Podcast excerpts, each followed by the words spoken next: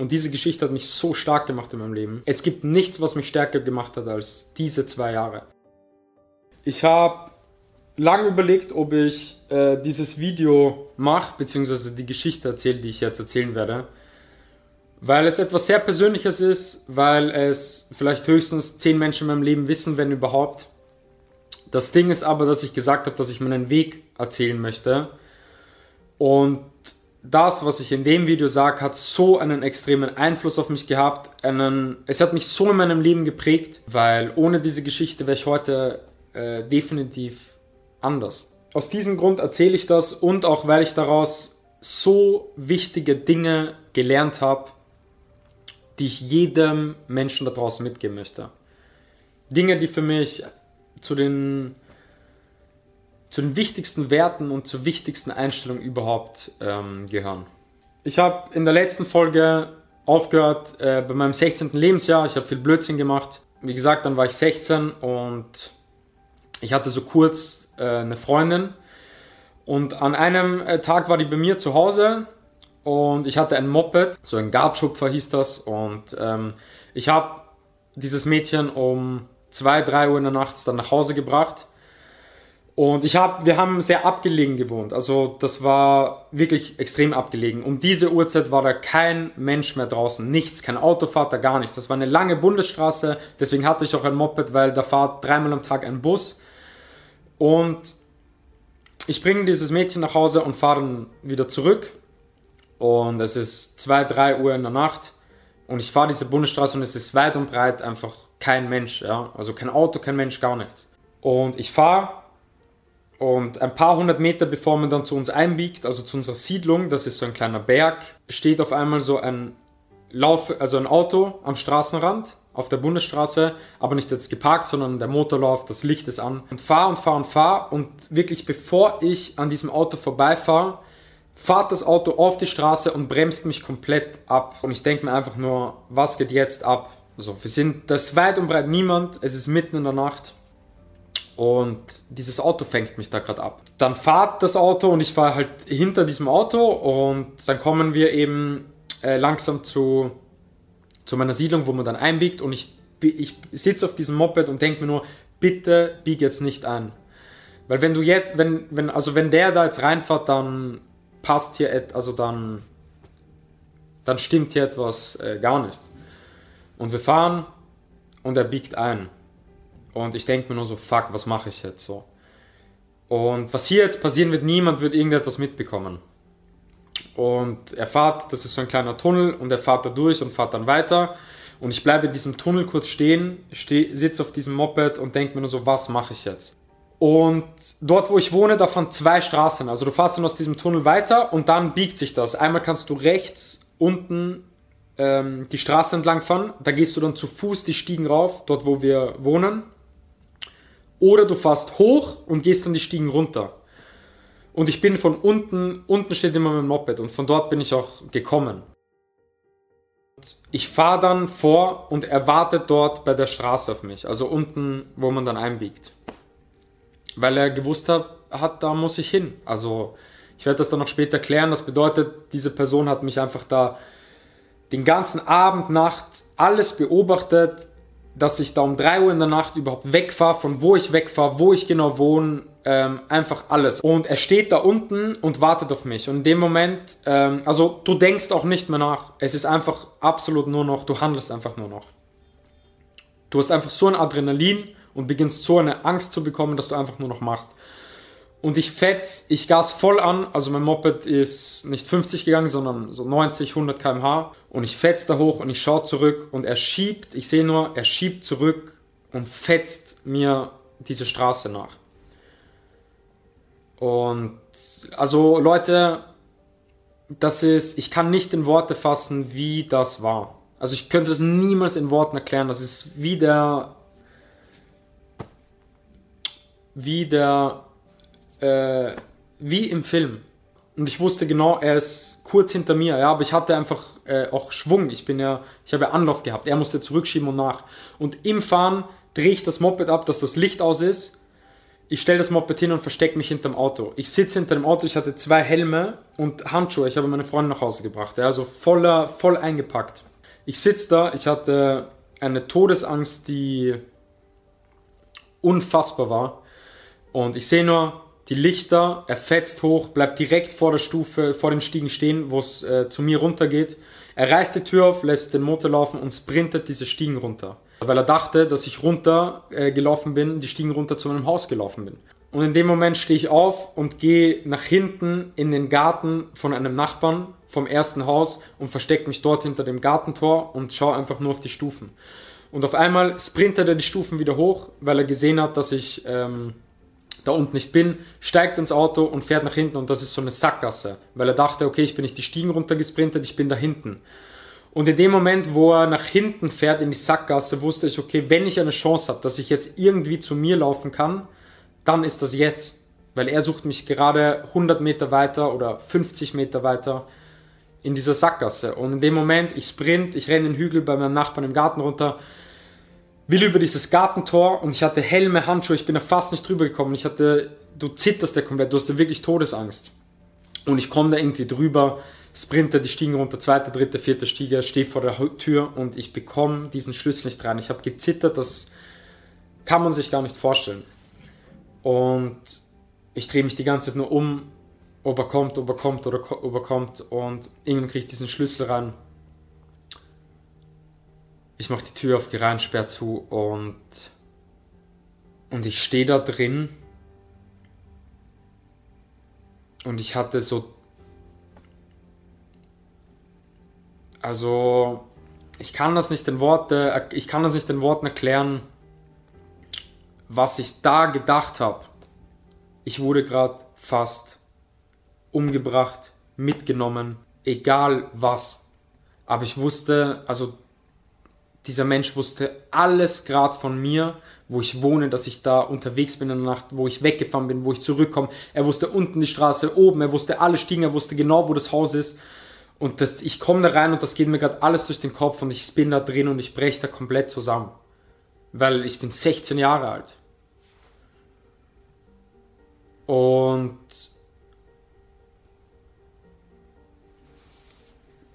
ich hatte einfach den schlimmsten Schock und ich habe auch nicht die Polizei gerufen. Ich habe das, ich habe meine Eltern, also meine Mama nicht geweckt. Ich habe nichts gemacht, mein Bruder nicht geweckt. Ich hatte einfach nur einen Schock.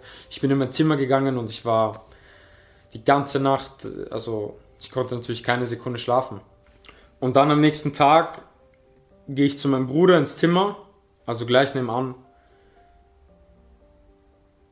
Und ich setze mich dahin und ich beginne so zu weinen und habe ihm das erzählt und er packt sein Leben nicht und, und ich habe das einfach nicht äh, meiner Mutter erzählt. Ich habe nicht die Polizei gerufen, gar nichts, weil ich weiß auch nicht wieso.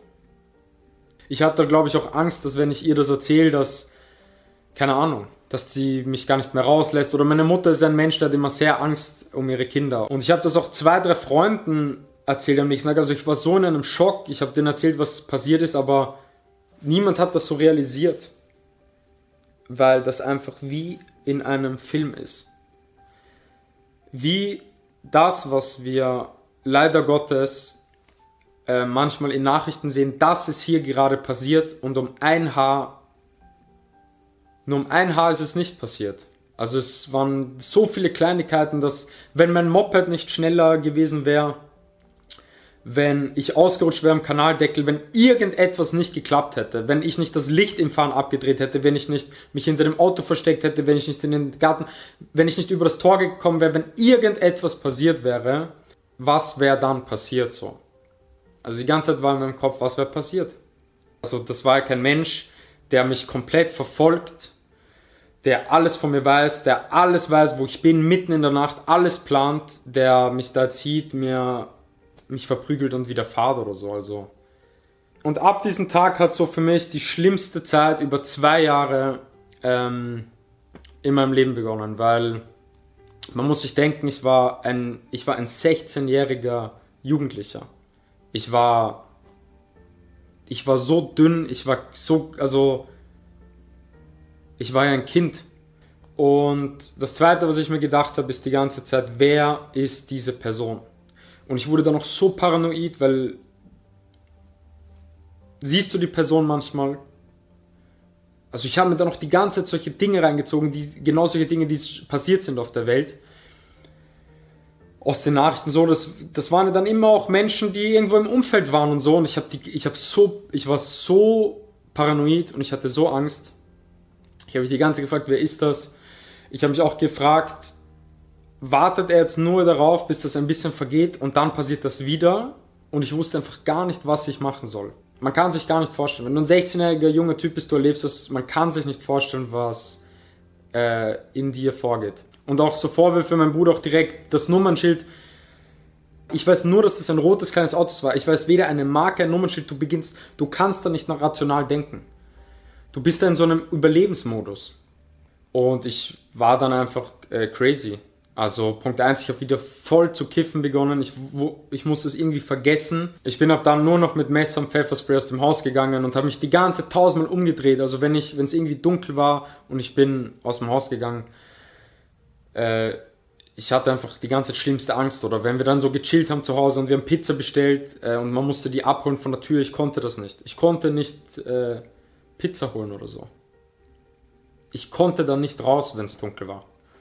Und dann so nach einem halben, dreiviertel Jahr habe ich ähm, zu Boxen begonnen, weil ich dachte mir irgendwie, ich muss irgendwas machen. Dann habe ich zu Boxen begonnen, also mit Kampfsport, was ja eigentlich voll egal ist, aber es hat mir irgendwie extrem dann einen Halt gegeben. Das werde ich dann ähm, im nächsten Video erzählen.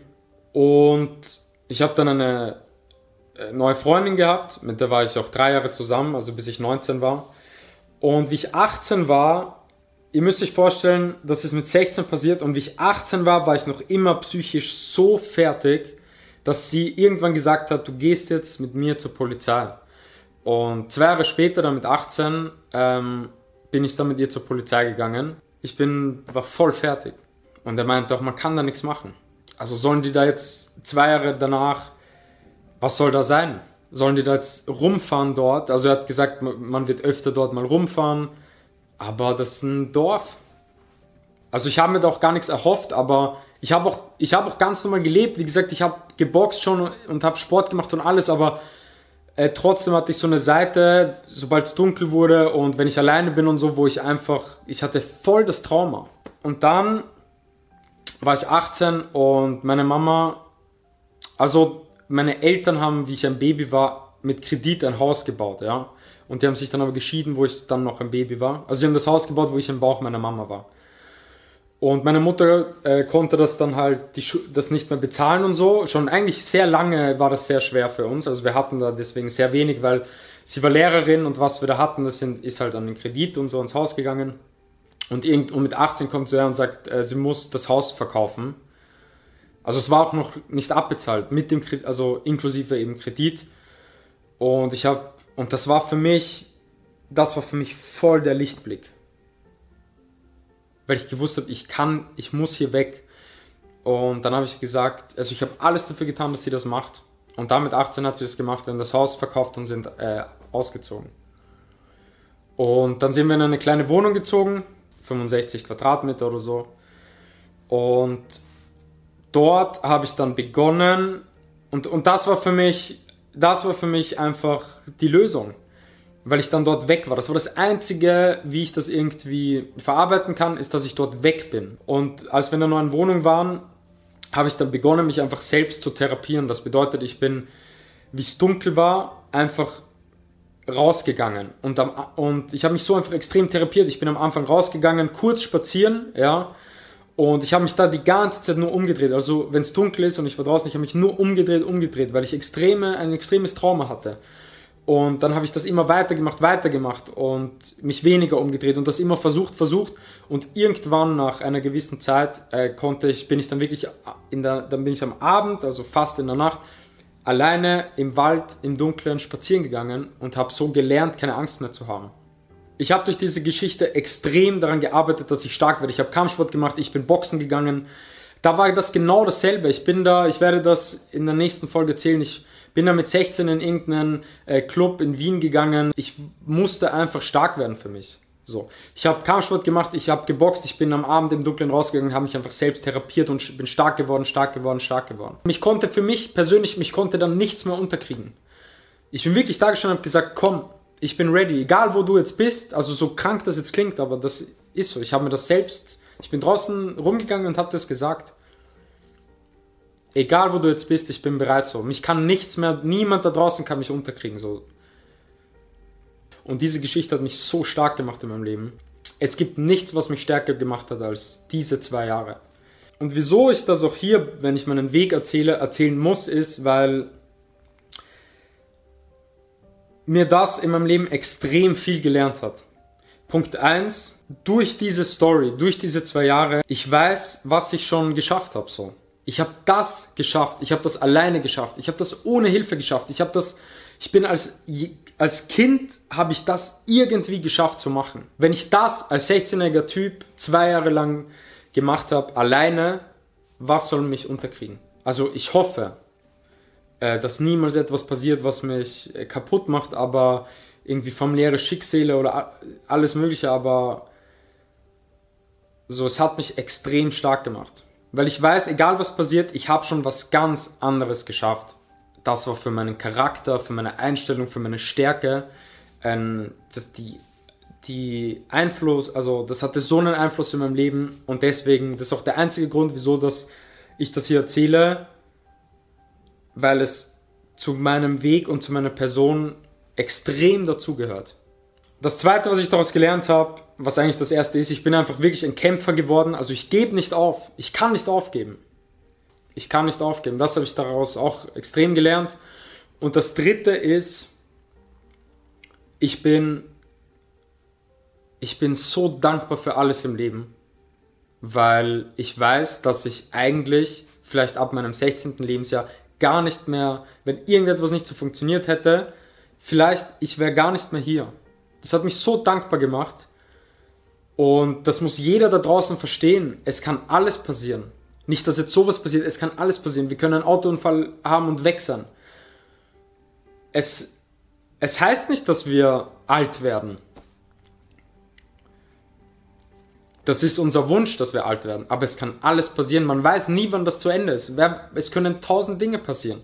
Deswegen musst du extrem im Moment leben, den Moment genießen, dein Leben leben, auch nicht die ganze Zeit warten und zögern. Geben sich die Sachen immer für später auf und später auf und später auf und zögern und warten, aber du weißt gar nicht, ob es ein später gibt. Also ich wünsche, ich hoffe für jeden, dass es, dass wir so lange wie leben wie möglich, aber man kann das gar nicht wissen. Es kann so viel passieren und deswegen musst du den Moment leben und du musst jetzt leben und du musst dankbar sein, was du hast und du musst dankbar sein, dass du überhaupt, dass du überhaupt hier bist. Wir machen uns um so viel Scheiße Gedanken, wir machen uns um so viel kleine Dinge Gedanken, die absolut unwichtig sind. Aber wenn du morgen aufstehst und gesund bist und du hast ein Dach über dem Kopf und du hast was zu essen und du hast eine Familie und so, dann musst du so dankbar sein. Das ist das größte Privileg und das größte Glück dieser Welt. Das sind die Sachen, die ich ähm, mit diesem Video mitgeben möchte, die ich daraus gelernt habe und ich extrem wichtig im Leben finde. Und ihr müsst euch immer denken, das ist auch extrem wichtig zu wissen, meiner Meinung nach.